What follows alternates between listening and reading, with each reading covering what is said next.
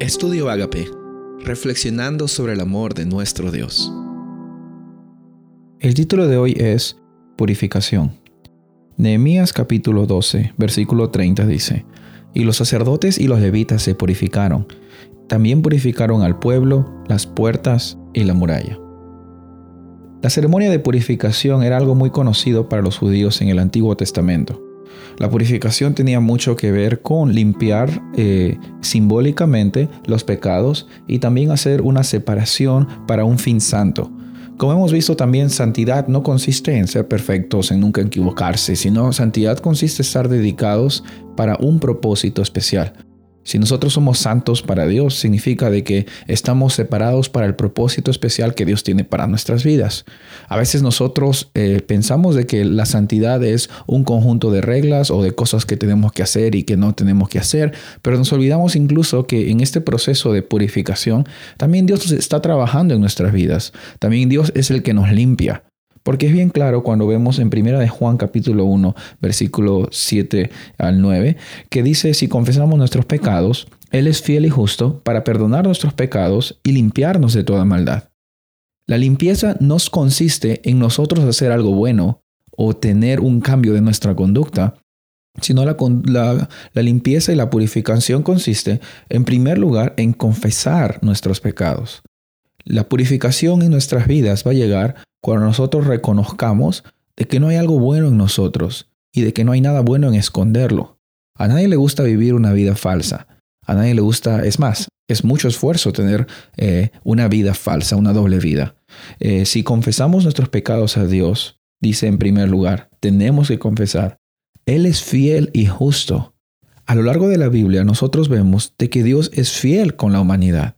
Él cumple con nosotros. El primer paso entonces para nosotros es confesar que realmente no somos puros, ir tal y como somos y mostrar nuestras impurezas, los lugares donde no estamos limpios y dejar de que Él, como es fiel, trabaje en nuestras vidas y dice, nos limpie de toda maldad.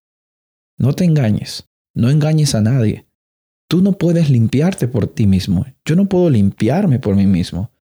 Cuando los judíos hacían eso, ellos reconocían de que no había nada mágico en el agua ni en los sacrificios de purificación que ellos tenían. Ellos simplemente estaban haciendo un símbolo de lo que realmente querían que pase en sus corazones, en sus vidas interiores. A veces nos quedamos eh, quizás un poco perdidos en medio de los rituales, en medio de los quehaceres, en medio de las actitudes, en medio de las acciones, y nos olvidamos de que no se trata de lo que nosotros hacemos, sino de lo que Dios hace dentro de nuestras vidas.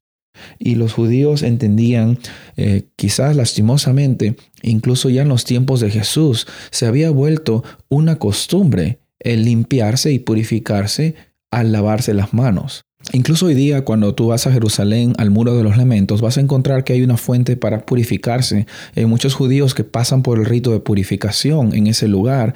Pero ¿de qué vale tener agua en tus manos si es que tu corazón no está dispuesto a ser trabajado por el que realmente puede limpiar tu vida?